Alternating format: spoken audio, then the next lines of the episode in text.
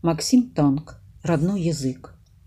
Не только потому язык я выбрал этот, что говорят на нем дубравы, реки, колосья в поле, травы на лугу, густые камыши и птицы в гнездах, что легче стать, владея этой речью, певучей скрипкой, иволгой, поэтом.